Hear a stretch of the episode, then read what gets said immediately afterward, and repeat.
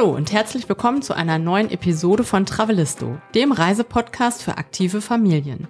Mein Name ist Jenny und mir gegenüber sitzt wie immer mein Mann, der Andi. Hallo zusammen.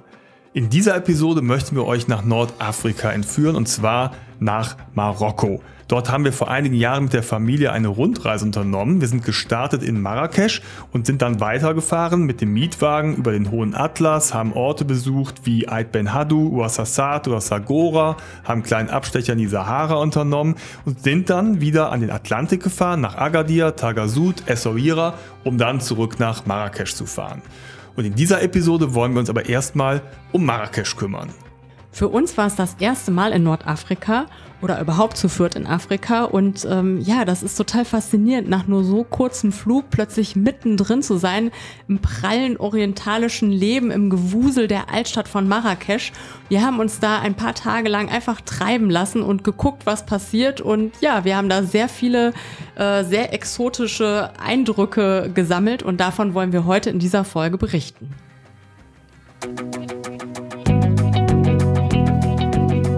Travelisto der Reisepodcast für aktive Familien. Hallo, wir sind Jenny und Andy und gemeinsam mit unseren beiden Söhnen bereisen wir Deutschland, Europa und die Welt. Wie wir reisen, was wir erleben und welche Tipps wir für euch haben, darüber berichten wir auf diesem Podcast. Bevor wir euch jedoch mitnehmen nach Marrakesch, möchten wir euch von einem ganz besonderen Kunsterlebnis berichten. Und zwar von Kultur Espace und Phoenix de Lumière, Supporter dieser Episode. 2018 eröffnete Culture Espace in Paris das Atelier des Lumières, das erste Zentrum für immersive Kunst. Und nach Standorten Amsterdam, New York und Seoul wird es nun höchste Zeit, dass es auch eine solche Ausstellung in Deutschland gibt. Die gute Nachricht ist, am Samstag, den 28. Januar 2023 ist es soweit. Dann wird mit Phoenix de Lumière das erste digitale Zentrum für immersive Kunst bei uns in Deutschland eröffnet. Und zwar in Dortmund in einer sehr außergewöhnlichen Location. Ja, und zwar gibt es dort eine alte Industriehalle, die Anfang des 20. Jahrhunderts als Gasgebläsehalle für die Hochöfen des Stahlwerks Phoenix West genutzt wurde. Und in dieser Halle präsentiert sich Phoenix de Lumière mit 13 Meter hohen Wänden und einer Grundfläche von 2200 Quadratmetern. Und für ein emotionales Raum- und Klangerlebnis sorgen Videoprojektoren, 28 Lautsprecher, 10 Subwoofer, die großflächig die Bilder und Werke auf 5600 Quadratmeter Projektionsfläche werfen. Das klingt auf jeden Fall schon mal super imposant. Und jetzt fragt ihr euch vielleicht, was genau erwartet euch denn dort eigentlich als Besucherin und als Besucher? Bei Phoenix de Lumière können wir als Gäste immersive Kunst erleben. Das heißt, wir tauchen tatsächlich mit allen unseren Sinnen in die Kunst ein. Wir erleben die Werke berühmter Künstler in einer völlig neuen Art, einem historischen Gebäude und dazu anspruchsvoll in Ton und Bild digital inszeniert. Durch aufwendig programmierte digitale Projektionen werden die Kunstwerke auf riesige Wände projiziert und musikalisch untermalt. Dadurch entfalten sie eine lebendige Wirkung und die Distanz zum Kunstwerk löst sich komplett auf. So werden wir selbst Teil Gemälde und erleben sie aus ganz neuen Perspektiven. Natürlich gehört auch die passende musikalische Untermalung dazu, die ein ganz entscheidender Bestandteil dieser Inszenierung ist. Durch das Zusammenspiel von Malerei, Musik und Architektur des Gebäudes entsteht ein Gesamtkunstwerk, das die Menschen in seinen Bann zieht und in eine ganz andere Welt entführt. Insgesamt gibt es zum Start von Phoenix de Lumière drei Ausstellungen zu besuchen. Zu sehen gibt es die Kunst aus einem Jahrhundert Wiener Malerei mit Werken von Gustav Klimt und des Malers und Architekten Friedensreich Hundertwasser sowie experimentelle zeitgenössische Kunst des türkischen Produktionsstudios NoLab. Neben der Ausstellungshalle gibt es für die Besucherinnen und Besucher übrigens auch Bildungsbereiche und auch zwei Selfie-Räume. Und wie gesagt, los geht's schon am 28. Januar. Wir werden uns dann auch definitiv auf den Weg nach Dortmund machen an dem Tag zur Eröffnung und sind schon super gespannt drauf, Phoenix de Lumière einmal selbst zu erleben. Weitere Infos über die Ausstellung und auch den Ticketverkauf findet ihr auf der Website www.phoenix-lumière.com.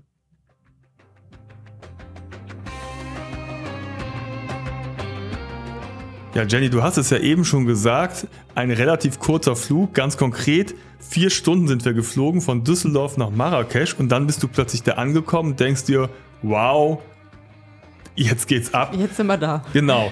Und das Blöde war, das habe ich mir auch gedacht, habe aber in meinem ja, Reiseplan Wahnsinn so ein bisschen übermotiviert uns direkt einen Mietwagen gebucht, weil wir wollten ja eine Rundreise unternehmen. Ich habe aber vergessen, dass wir die ersten drei Tage in Marrakesch bleiben und wir da, naja, nicht wirklich einen Mietwagen brauchen. Dummerweise hatten wir den jetzt an der Backe und haben dann, nachdem wir das Gepäck abgeholt haben am Flughafen, unseren Mietwagen entgegengenommen. Und da erinnere ich mich noch an eine sehr amüsante Episode, denn es war so, wir haben einen Dacia Logan bekommen und der Herr von der Mietwagenfirma kam dann so mit diesem Zettel an und machte halt überall so Kreuze, wo der Wagen eine Macke hat. Jetzt hatte der Wagen aber gefühlt überall Macken. Das war nicht das neueste Modell. Genau, und ja. dann habe ich da gesagt, mach doch einfach ein riesiges Kreuz auf deine Skizze. Das fand er nicht so witzig, aber der war wirklich so. Das war schon mal das erste interkulturelle Fettnäpfchen, ja, genau. das wir getreten sind. Ne? Aber gut, ist ja auch beruhigend, dann hat er lieber ein paar Marken mehr, da kann ja nichts passieren, weil eine Marke mehr oder weniger ist nicht so wild. Dann sind wir losgefahren. Es ist nicht wirklich weit vom Flughafen nach Marrakesch rein. Es ist aber auch völlig bescheuert. Also ich hatte mir vorher eine Skizze gemacht, gemerkt, so pass mal auf, jetzt geradeaus, dann der Kreisverkehr links und dann irgendwo rechts und dann kommt dann die Medina, die Altstadt und dann müssen wir irgendwo parken. Denn wir hatten irgendwo in der Medina halt unsere Unterkunft gebucht. Das ging auch soweit ganz gut, bis wir dann plötzlich abgebogen sind und ja, der Verkehr von allen Seiten auf uns zuströmte und ich dachte nur, um Gottes Willen, ich hatte völlig die Orientierung verloren. Ne? Wir saßen in einem Auto und dachten, Uah. Und wir kamen uns so ein bisschen vor, da war doch so ein Kreisverkehr ja. wie die Griswolds in, genau. äh, wie heißt der Film nochmal, wo die äh, diese Ami-Familie ihre Europa-Rundreise machen und dann immer in Paris äh, immer aus diesem Kreisverkehr beim Arc de Triomphe nicht mehr rauskommen. Und so ein bisschen ging es uns auch und ihr müsst euch das so vorstellen, da gibt's ja nicht nur Autos, die da fahren, sondern es gibt Eselkarren, äh, Fußgänger, Tiere, äh, Lastwagen, Fahrradfahrer, also Fahrradfahrer, Mopeds, alles, was man sich vorstellen kann. Und wir mittendrin. Und ähm, Andi ist schon, ich würde mal sagen, ein fortgeschrittener Autofahrer, schon in Danke. vielen Orten der Welt gefahren. Du fährst ja äh, noch ein bisschen häufiger als ich. Und trotzdem würde ich mal sagen, war das schon eine kleine Herausforderung, oder? Ja, es kam so von 0 auf 100 plötzlich. Ja. Ne? Du biegst ab und schon bist du einem Trubel. Und ich dachte nur, wir müssen irgendwie aus diesem Kreisverkehr herauskommen und einen Parkplatz finden. Alles weitere wird sich ergeben. Also habe ich mich dann hinter dem nächsten Eselkarren rechts eingeschert, bin rausgefahren. Und da sah ich dann auch schon in äh, ja, kurzer Entfernung ein Schild Parkplatz. Und da sind wir hingefahren. So ein handgeschriebenes ne? Genau. Übrigens, ne? so und da Zettel. waren dann so ganz viele emsige Parkwächter, die haben uns dann gewunken, gesagt, hier können da reinfahren. Und im Endeffekt war das einfach nur so, so ein, so ein Brachland so zwischen zwei Ofen. Ne? Ja. Wir dachten so, oh, ist das wirklich so okay? Dann haben wir da geparkt, unsere Sachen ausgepackt, haben gefragt, wo ist denn hier der Gemma El Fna? Das ist der große, berühmte Platz und so das Zentrum Marrakeschs, weil von da aus geht's dann los und da kann man sich so ein bisschen orientieren. Die meinen, ach, der ist nur ein paar Meter entfernt. Haben auch gedacht, ja, ja, okay, wirklich, weil wir hatten komplett die Orientierung verloren. Aber die Jungs, die waren ganz entspannt und haben uns routiniert, wie gesagt, eingewiesen und dann unser Gepäck aus dem Wagen geholt und ja. Und wir dachten nur so, okay, werden wir diesen Dacia Logan jemals äh, wiederfinden? Werden wir diesen Parkplatz überhaupt wiederfinden? Der wurde in so einer hinterletzten Ecke geparkt. Und das meinten wir eben mit, man kommt da an nach kurzer Flugzeit und landet dort, fährt in diese Altstadt und plötzlich ist man so wirklich mittendrin von 0 auf 100 und ähm, sagt sich dann so, okay, lassen wir uns mal drauf ein. Ne? Und es passierten dann auch so Dinge wie, ähm, während das Auto geparkt wurde, holte dieser eine Parkwächter irgendwie aus seiner Hosentasche, also es war so 38 Grad warm, und ich so, Gott, was kommt denn jetzt? Holte, kramte er so aus den Tiefen seiner Hosentasche so, so ein Nüsschen hervor. Du musst noch Nüsschen. So ein Nüsschen. Und äh, strahlte uns an und bat uns diese Nüsschen an. Und normalerweise hätte man zu seinen kleinen Kindern gerufen, so, nein, ist das bloß nicht. Man weiß ja nicht, wie lange das schon in dieser Hosentasche war. Aber wir wollten ja auch nicht unhöflich sein, haben das da gegessen. Die waren auch wirklich ganz lecker. Wahrscheinlich hatten wir einfach Hunger.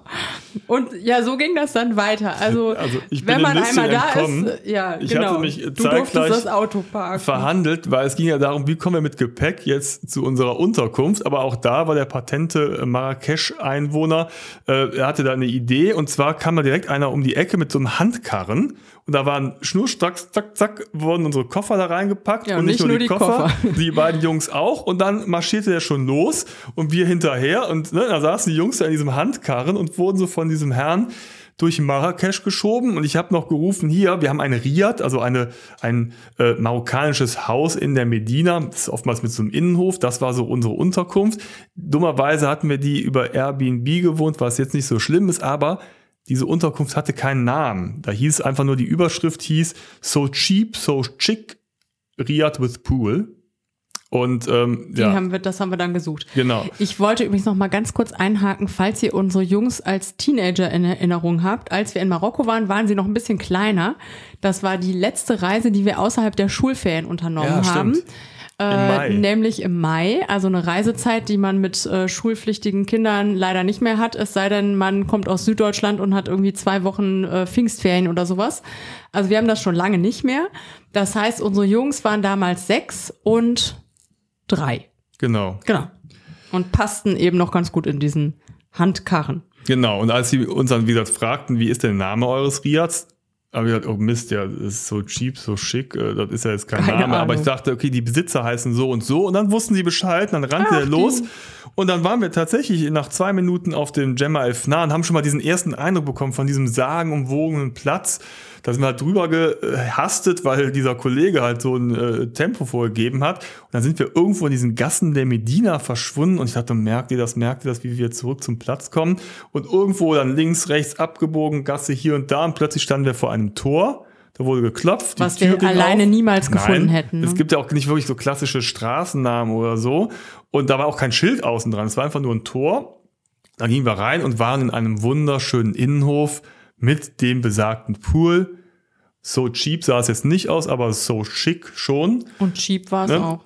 Bananenstauden, Palmen in der Mitte und dann wurden wir erstmal willkommen geheißen, hatten so ein, ja, so ein Doppelzimmer gehabt, ne, mit zwei Betten, so mit einem großen Fenster zum Innenhof und da haben wir uns erstmal niedergelassen und gedacht, ach, das ist aber echt ganz cool hier. Ja, und das Coole ist auch bei diesen Riads, es war wie gesagt fast 40 Grad und da drin aber so schattig in diesem Innenhof und ich kann mich noch erinnern, wir haben da total gut geschlafen und morgens in der Dämmerung zwitscherten total Ja. viele Vögel in diesem Innenhof und da hat uns dieses Vogelkonzert geweckt und das war echt toll. Dann sind wir frühstücken gegangen, die hatten verschiedene Dachterrassen und ähm, auf diesen Dachterrassen bekam man das Frühstück oder in dem Innenhof. Ne? Das konnte man entscheiden. Wir waren meistens oben auf der Dachterrasse und da hat man diesen äh, sagenhaften Blick über diese ganze Stadt, über dieses Gewusel an Gassen und Straßen und Altstadt und Märkten und was es da alles gibt. Und ähm, dieses, vor allem dieses schöne Licht, ne? dieses Licht am Morgen. Und das war einfach total, ja, zauberhaft, diese Atmosphäre dort. Das war echt toll. Und der Pool, den dürft ihr euch jetzt nicht vorstellen als, also ich konnte da keine Bahnen schwimmen, aber mit den kleinen Jungs war das ganz super zum, ähm, ja, mal Füße abkühlen oder mal kurz ins kalte Wasser eintauchen. Das hatte eher was von so einem orientalischen Bad oder so, so Hammern-Style war das. Aber zum äh, Auftauen und äh, nicht Auftauen, zum Abkühlen von der Hitze war das super. Und äh, wir sind dann auch, während wir in Marrakesch unterwegs waren, da in der Altstadt, immer wieder zwischendurch mal in dieses Riad zurückgekehrt, um uns so ein bisschen abzukühlen, Pause zu machen. Und die hatten da so Tischchen, konnte man sich dran setzen, was trinken. Das war ein super Ausgangspunkt. Ja, genau. Und wie du ja schon gesagt hattest, also Marrakesch ist ja eigentlich auch erstmal die Medina, die Altstadt. Das ist das Faszinierende. Da sind wir natürlich dann auch losgestiefelt und haben ja ganz neugierig diese Gegend erkundet. Und das ist halt ja schon was, was einen sofort in seinen Bann zieht. Ne? Ja. Diese orientalische Atmosphäre, das quirlige, laute Leben, diese Gerüche, die Musik. Ah, es ist unheimlich aufregend und total interessant. Und ich glaube, wir beide waren auf jeden Fall erstmal total geflasht. Die Jungs waren so ein bisschen skeptisch, weil es halt plötzlich so wuselig war. Wir hatten noch so einen kleinen Buggy mit, den wir den Matto mit transportiert Ja. hatten. Ne? So, und die haben erstmal geguckt, oh, wei, wo sind wir denn hier gelandet? Denen und, war das, glaube ich, ne? am Anfang so ein bisschen too much. Ja, ne? ja, genau. Und das ist halt, ja auch, wie gesagt, ein Trubel. Da sind die, die geschäftigen Einheimischen, die rennen da rum und die tragen ganze Hausstände auf ihren Schultern. Es gibt so kleine Karren, Mopeds, Eselkarren und so weiter. Also es gibt hier immer irgendwas, was da so rumläuft und wir sind einfach so die erste Zeit einfach mal so ein bisschen lang gelaufen, so durch die Gassen und ja, haben es genossen, das aufgesogen. Ja, und viel anderes haben wir auch eigentlich gar nicht gemacht in Marrakesch, so habe ich es zumindest in Erinnerung. Es war dafür, dass eigentlich noch Mai war, also eigentlich noch Frühling, war es irgendwie doch heißer als gedacht und äh, die Durchschnittstemperatur, die im Reiseführer angegeben war. Und äh, da die Jungs auch noch relativ klein waren, haben wir, hatten wir jetzt nicht so einen Riesenplan an, keine Ahnung, wir gehen in äh, Museum X und Moschee Y, sondern wir haben es genossen, uns einfach so treiben zu lassen. Und ich finde, das passt auch zu Marrakesch, ne? dass man einfach dieses trubelige Leben sich einfach drauf einlässt und mal guckt, was passiert und äh, sich durch diese Altstadt, durch diese Gassen schlendern, äh, treiben lässt und gar nicht weiß, wo man rauskommt. Und ja, so haben wir das auch gemacht. Ja, und dann passiert schon alles von ganz allein. Also ja. man kommt unheimlich schnell mit den Menschen ins Gespräch, beziehungsweise die Menschen mit einem selbst, weil sie sehen natürlich, äh, ich weiß auch nicht warum, dass wir nicht von dort stammen. Warum? Und dann wirst du halt angesprochen. Dann hören sie, ach guck mal, ihr seid Deutsche. Ja, hör mal, das ist ja super. Deutschland, ich liebe Deutschland, Bayern München, Mario Götze. Und dann merkte man, das Ganze war nach dem WM-Sieg 2014, weil ich kenne es von früheren Reisen, wenn man als Deutscher identifiziert worden ist, da kam immer sofort Lothar Matthäus und seit 2014 war es Mario Götze. Und dann haben wir gesagt, ja, toll, tralala. Und dann hatten sie einmal erzählt, hör mal super, wir lieben Deutschland, wir haben auch Verwandte in Berchtesgaden. Und das war tatsächlich interessant, weil so ungefähr jeder, den wir dort kennengelernt hatten, hatte Verwandte in Berchtesgaden. Jetzt war mir das gar nicht so bewusst, dass es dort so eine große marokkanische Community gibt. Oder es war halt einfach nur ein Ort, den sie halt immer so ins Spiel brachten, um mit uns ins Gespräch zu kommen. Wir fanden es auf jeden Fall sehr amüsant. Auf jeden amüsant. Fall immer Berchtesgaden. Ja, ja, genau. Also Berchtesgaden, die große marokkanische Community. Und so haben wir auch einen Herrn getroffen, der uns anbot, mal so ein bisschen Marrakesch zu zeigen und äh, uns in, mitten dieses Gerberviertel zu nehmen, ne? dieses Färberviertel, wo man so Lederware färbt und ne, so und dann Was haben wir übrigens tierisch stinkt. Ja, das stinkt echt nicht Aber so. es ist interessant zu sehen. Also der hat uns irgendwie so unter seine Fittiche genommen und ja, es war immer so eine Mischung aus Skepsis, so okay, wer will uns jetzt was andrehen, wer will uns was verkaufen, wo geraten wir jetzt hier hinein? Und andererseits war es aber auch so interessant und spannend und alleine kann man viele Situationen einfach nicht so einschätzen, was ist das jetzt oder ne, kann da nicht so hinter die Kulissen blicken. Und wir haben gedacht, ach komm, wir gehen jetzt einfach mal mit. Und ähm, dann ging es irgendwie so weiter, so ja, da ist mein, mein Onkel und ich nehme euch noch mit zu meinem Onkel und das ist der Cousin vom Schwager oder keine Ahnung was. Und so ging es dann die ganze Zeit weiter. Genau, wir sind ja schon viel Reise und wir haben uns gesagt, auf jeden Fall, also wir wollen Marrakesch erleben, wir wollen aber nicht so diese, in diese Touri-Falle reintappen, dass wir irgendwann in so einem Teppichladen landen und dann uns irgendwie so einen Berberteppich kaufen müssen. Also das auf gar keinen Fall. Aber dieser junge Herr, der erschien uns vertrauenswürdig und dachte, ja. okay, komm, wir haben ihm dahinter auch so ein kleines Trinkgeld gegeben, weil er uns halt eben dieses Gerberviertel äh, gezeigt hat. Das war auch echt interessant, ja. ne, das zu sehen. Also wie die äh, da die das Leder trocknen, färben und alles an der frischen Luft äh, draußen in so Becken. Es stinkt tierisch und ja, das würde man sonst gar nicht so finden. Ne? Nee, also es war schon interessant, interessant, dass er uns das gezeigt hat. Aber was mich dann doch irgendwie im Nachhinein fuchst, und ich weiß echt nicht, wie er das geschafft hat. Wir standen plötzlich in einem Teppichladen. Ja. Und dann haben sie uns Teppiche gezeigt. Ich weiß gar nicht, wie ist das passiert? Er, das ging Keine irgendwie Ahnung. alles so schnell. Ne? Man so. wurde immer so weitergereicht oder dann wurde irgendwie dem, der an der nächsten Ecke stand, schon mal eine Info gegeben, ja, da kommt Touri-Familie, Touri-Familie kommt. Ja, und dann sitzt man halt in so einem Teppichladen und denkt so, scheiße, wie, wie kommt man jetzt hier wieder raus? Du willst keinen Teppich kaufen, du willst aber auch nicht unhöflich sein, und dann sitzt du da und wir haben dann irgendwann gemerkt, okay, es geht nur mit der sehr deutlichen freundlich, aber bestimmten Tour, dass man dann irgendwann sagt, so nein, danke, ähm, wir machen noch eine Rundreise, ähm, wir können das gar nicht transportieren, wir wollen keinen Teppich auf Wiedersehen. Ja, dann war es aber so auch okay, ähnlich, ne? und dann standen wir wieder vor der Tür, aber zum Glück hatte der junge Herr ja noch eine Schwester und ja, die hatte genau. so, einen, so einen kleinen Laden so mit allerlei Kräutern, Gewürzen für so alle möglichen Wehwehchen. Laden, ja, ja, genau. Und da hast du dann auch, da haben wir uns so ein Pulver gekauft, so ein Ja, Tee, irgendwie ne? hatten wir dann doch so ein bisschen schlechtes mhm. Gewissen, dachten, okay, dann, wenn es schon kein Teppich ist, dann könnten wir hier wenigstens so ein paar Kräuterpasten, also Salben schwarze kaufen. Körner, ne, die man so gegen Migräne so nutzt. Ja, du hast sogar behauptet, dass es gegen deine Migräne geholfen hätte. Habe ich die jemals benutzt? Ja, damals schon. Okay. Und das waren so wie so Eukalyptus, das hat irgendwie so nach Eukalyptus oder so gerochen, oder so ein bisschen wie Tigerbalsam oder so. Und das sollte man sich dann, weiß ich gar nicht, daran riechen oder Ich irgendwie weiß so. nicht. Auf jeden Fall, ähm, wir haben da noch so ein Kilo davon oder so mit nach Hause geschleppt. Nein, nicht ein Kilo, es war so ein kleines Tütchen und ich glaube, hier haben wir es dann nicht mehr so oft. Ich habe es seitdem nicht mehr gesehen. Aber Vielleicht finden wir es noch. um das Ganze jetzt wieder äh, aufzuheben, es gehört aber auch ein Stück weit dazu, dass du halt in Marrakesch sich so treiben lässt und dann in irgendeinem Teppichladen landest oder dir komische Gewürze kaufst oder Kräuter, die äh, gegen alles Mögliche helfen. Also es war dann auch authentisch und wir haben es dann mit Humor genommen Ja. und äh, ja, haben dann uns wieder auf den Weg zurückgemacht zum Gemma El Fnar. Und wenn man sich jetzt dieses ganze Gewirr an kleinen Gassen vorstellt, dann ist es immer hilfreich, dass es so diesen zentralen Punkt gibt und da gibt es immer Schilder zum Square, also zum großen Platz und alle Wege führen quasi zu diesem Platz. Ja, und das ist dann selbst wenn ganz man ihn hilfreich. nicht finden, also selbst wenn man kein Schild sieht, kann man jeden fragen. Ne? Also der, der Platz ist wirklich so zentraler Zufluchtsort und den findet man immer.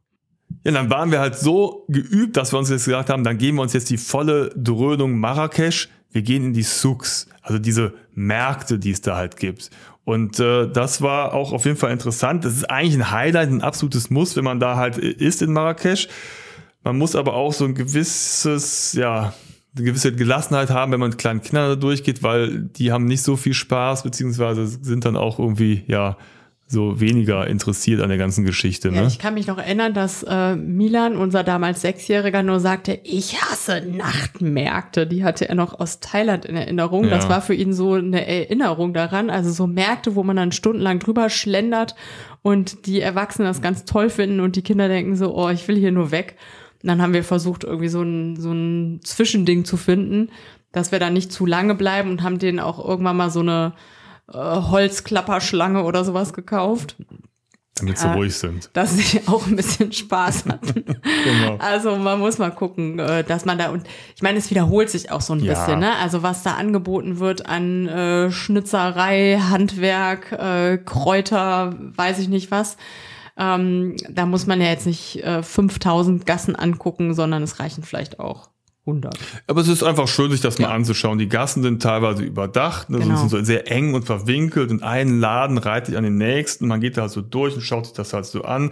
Ne? Und dann braucht man auch so ein bisschen, ein bisschen äh, Geschick im Handeln. Und das fand ich dann irgendwann so ein bisschen nervig, weil wenn du irgendwie was gesehen hast, dann fragst du mal, was soll denn das kosten? Weil es gibt natürlich keine Preisschilder.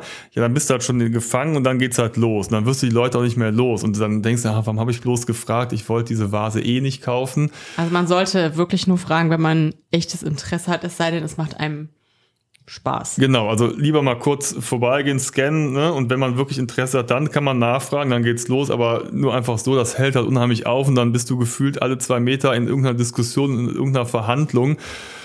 Und dann bist du hinterher wieder erleichtert, wenn du aus den Zugs rauskommst und es geschafft hast, ohne Kamel aus Porzellan oder äh, Ton und irgendwelchen Gefäße, Schüsseln und so weiter da äh, lebendig wieder rauszukommen.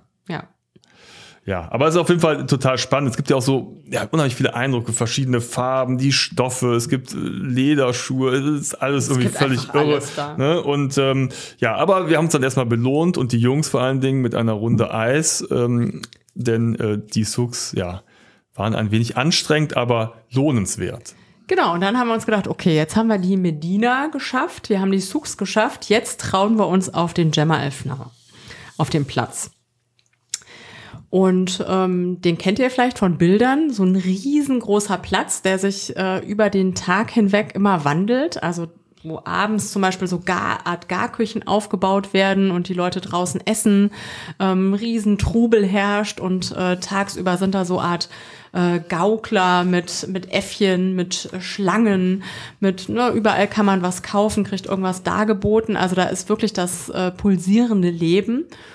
Und äh, ja, es macht einfach Spaß, da rumzuschlendern und sich dieses Treiben mal anzuschauen. Das kann man auf dem Platz, man kann aber auch, es gibt da ganz viele Cafés und Restaurants an den Seiten.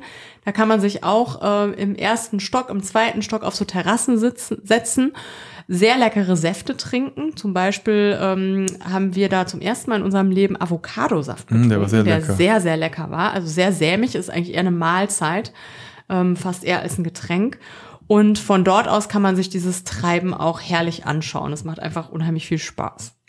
Ja, also ich fand es tatsächlich sogar entspannter, sich ja. oben auf diese Terrassen setzen, da was zu essen. Dann hast du diesen Platz, der dir so zu Füßen liegt. Das ist doch wirklich eine schöne Sache.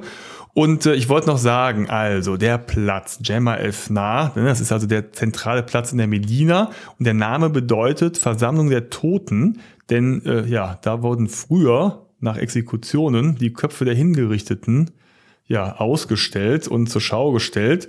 Ja, und heute ist natürlich deutlich friedlicher. Man sieht keine Köpfe. Und äh, ja, es ist, wie, wie du sagtest, das quirlige Leben. Genau, und auch da muss man so ein bisschen aufpassen, was man da angedreht bekommt. Also zum Beispiel, äh, was unsere Jungs sehr spannend fanden, gab es so äh, Schlangenbeschwörer. Und äh, schwuppdiwupp, äh, wenn man da mal ganz kurz eine Sekunde stehen bleibt, hatte der Andi plötzlich so eine, so eine Python um den Hals. Das war eine Cobra, ich weiß es gar nicht mehr. Ich weiß nicht, es war Python. auf jeden Fall eine große, schwere Schlange. Und äh, ich Idiot habe auch noch ein Foto davon gemacht. Großer das äh, Foto kostete dann umgerechnet 20 Euro. Ich glaube, wir haben es dann auf 10 runterhandeln können. Ähm, und so ging das dann weiter. Genau. Ne? Also man muss sich darauf einstellen. Es ist natürlich klar, dass sie das nicht ja. umsonst machen, so, aber es ist halt immer dieses etwas man fühlt sich so ein bisschen überrumpelt. Wenn man halt vorher klar weiß, was erwartet einen, dann ist es vielleicht einfacher. So ist natürlich immer so ein bisschen Abenteuer und so ein bisschen nerviges Verhandeln immer wieder. Deswegen, also ich fand jetzt für ein Foto mit so einer Schlange um Hals 20 Euro tatsächlich ein bisschen viel. Da haben wir mit denen ein bisschen diskutiert. Aber ich glaube, das gehört auch dazu und das macht denen ja auch Spaß. Das ist ein Teil der Kultur und da muss man sich drauf einlassen. Ja. Und dann ist es ja irgendwie auch wieder witzig. Aber ja, weniger witzig war halt dann, äh, waren die jungen Damen, die ihre Henner Kunstwerke Ach, ja, ne, an den Mann oder an die Frau oder an, an die, die, Hand Frau. bringen wollten. Ja, genau. ne? Und das war tatsächlich so ein bisschen auch sehr lästig eigentlich. Ne? Ja, da gehst du da so lang und sagst nein, danke.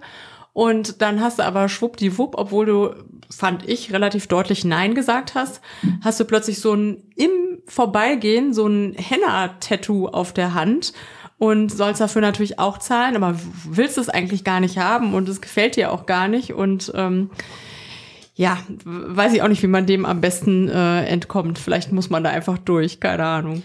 Ja, aber wie gesagt, es, es gehört halt dazu und es, es macht ja. das Ganze ja auch aus, dass man halt eben einfach diese, ja, diesen, diesen Platz so in sich aufsaugt und das er erlebt. Ne? Und ja, man kann sich aber auch wieder einfach nur hinsetzen in die Cafés, dann kommen diese Eselkarren vorbei, man guckt sich dieses Treiben an, man guckt es sich von oben an, man genießt den äh, Avocadosaft, das ist doch wunderbar ja. und macht richtig Spaß.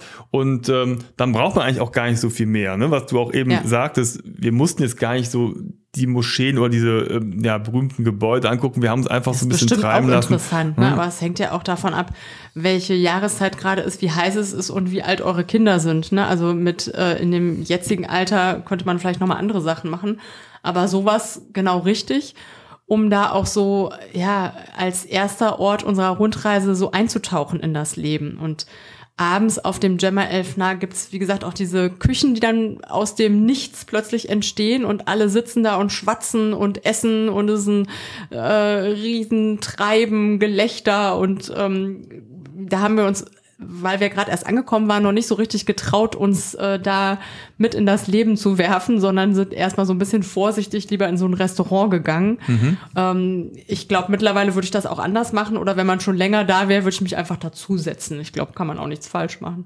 Ja, ist eigentlich eine total nette Atmosphäre, weil ja. es dampft halt überall, dann bauen die halt abends so Tische und Stühle auf ne, und dann ja, erwacht quasi dieser Ort mal ja. zu einem ganz neuen Leben. Ne, und dann äh, ja, ist halt unheimlich, ja, lebendig, es wird gekocht, gegessen, gelacht. Das ist irgendwie schon ganz cool und mhm. auch einfach da lang zu gehen. Auch das Licht ist so ganz besonders, ja. weil ne, zwischen diesem ja. ganzen Dampf und so, also völlig irre und äh, ja, das ist schon schon sehr reizvoll. Wie gesagt, das ist halt so ein Stück der Kultur, dass halt diese Straßenhändler sind. Da gibt's ja auch irgendwie tatsächlich hier diese Schlangenbeschwörer, die dann auf ihren Flöten pfeifen. Und es ist halt permanent hörst du diese Flöten ne? Mhm. und, und dieser Sound auch an sich von diesem Platz, der ist halt völlig irre.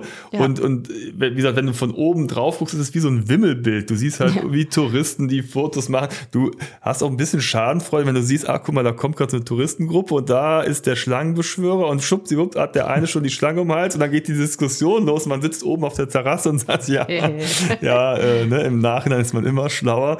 Das ist irgendwie ganz irre. Und was ich noch super in Erinnerung habe, sind diese ganzen, diese Wagen, die äh, Orangensaft verkaufen. Ne? Oh ja, weißt die du noch? gibt's überall. Das ja. war dann, ähm, ja, werd, werden frische Orangen ge gepresst, dann kriegst du so ein Glas Orangensaft und die Für haben damals 20 Cent oder ja, so. Ne? vier Dirham, das waren damals 40 Cent. Ja. Und dann hast du so einen super frischen Orangensaft und der war auch immer so sch- heiß gekühlt. Mhm. Ja. Und das war so eine nette Erfrischung, wenn du dann bei diesen doch recht äh, warmen Temperaturen da unterwegs warst und ähm, ja, die, äh, die dir mal so einen Orangensaft gezogen hast. Ja. Ne? Und unsere Jungs haben sich übrigens auch schnell äh, akklimatisiert. Also wir haben ja eben gesagt, am Anfang waren die so ein bisschen äh, skeptisch oder war denen das alles so ein bisschen too much. Und irgendwann sind sie dann aber auch mutiger geworden und sind mit uns mit eingetaucht. Und ja, wir hatten eine tolle Zeit in Marokko. Wir waren insgesamt zwei Wochen dort. In Marrakesch waren wir zwei Tage zu Beginn der Reise. Und dann sind wir weitergezogen, aber darüber wollen wir euch in einer gesonderten Folge berichten, wo wir überall waren, was wir gesehen haben, was wir erlebt haben und wo unsere Reise genau hinging.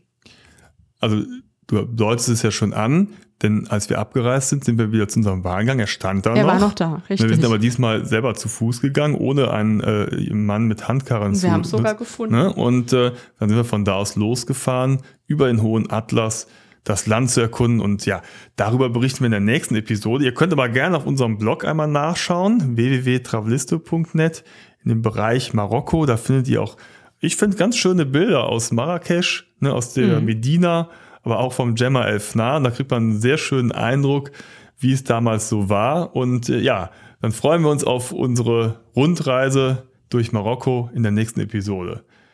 Danke für die Aufmerksamkeit und ja, bis zum nächsten Mal. Bis bald. Macht's gut. Ciao. Tschüss.